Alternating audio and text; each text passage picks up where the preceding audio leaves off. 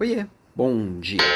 Uma das coisas imprescindíveis para construir o alto resultado é dominar o método. o que, que, é isso? É saber bem o que está fazendo. É seguir algum método e conseguir evoluir a partir deste método. Qual que é o grande ponto aqui, tá?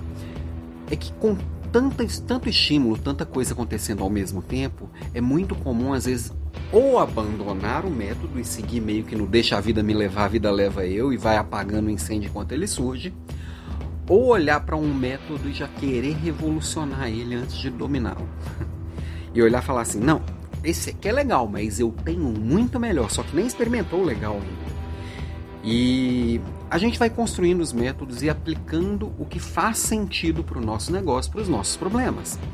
Só que eu tenho que partir de algo. Então, o interessante é eu pegar métodos já consagrados, entendê-los, dominá-los, aplicá-los e a partir disso eu ir fazendo os ajustes e a partir disso eu ir revolucionando de acordo com a minha necessidade. Mas o primeiro passo é dominar. E aí eu vejo muita gente vendendo métodos revolucionários eu criei um método para tal coisa, e quando você vai olhar, nada mais é que aquele bom e velho PDCA de sempre, ou aquele bom e velho Ishikawa, ou o bom e velho GTD.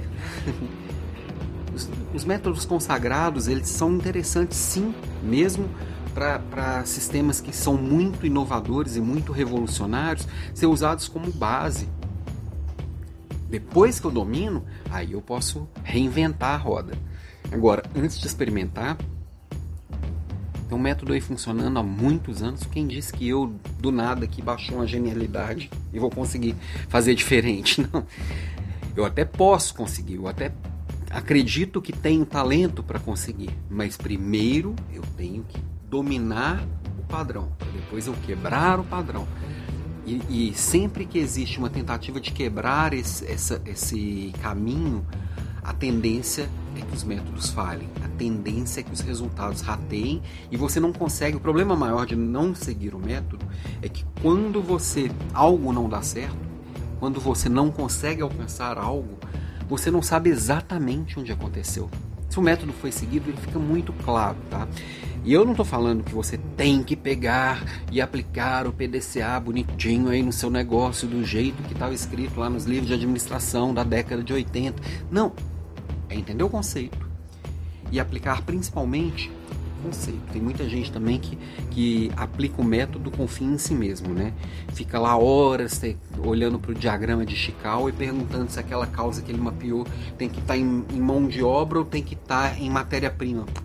Isso não agrega valor. O importante do método ali é para poder saber que é, é lembrar todas as possíveis causas é entender o porquê que aquilo ali está sendo, tá sendo feito. Então, minha provocação de hoje é que você sim tem que dominar pessoas, mas também tem que dominar métodos, e para isso você precisa conhecer e precisa aplicar.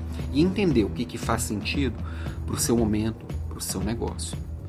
Vai trabalhar produtividade? Experimenta aplicar o GTD bonitinho como ele foi, foi concebido, depois vai ajustando. Vai trabalhar soluções de problemas? Aplica o PDCA bonitinho, do jeito que ele foi concebido, depois vai ajustando. Entendeu? Então, assim, é, use os métodos clássicos, sim, para poder entender algumas coisas, para poder traçar um caminho e depois vai criando os seus. É assim que alguém se diferencia. Domina o padrão, depois inova no padrão, quebra o padrão. É assim que a gente faz diferente. Beijo para você e até amanhã.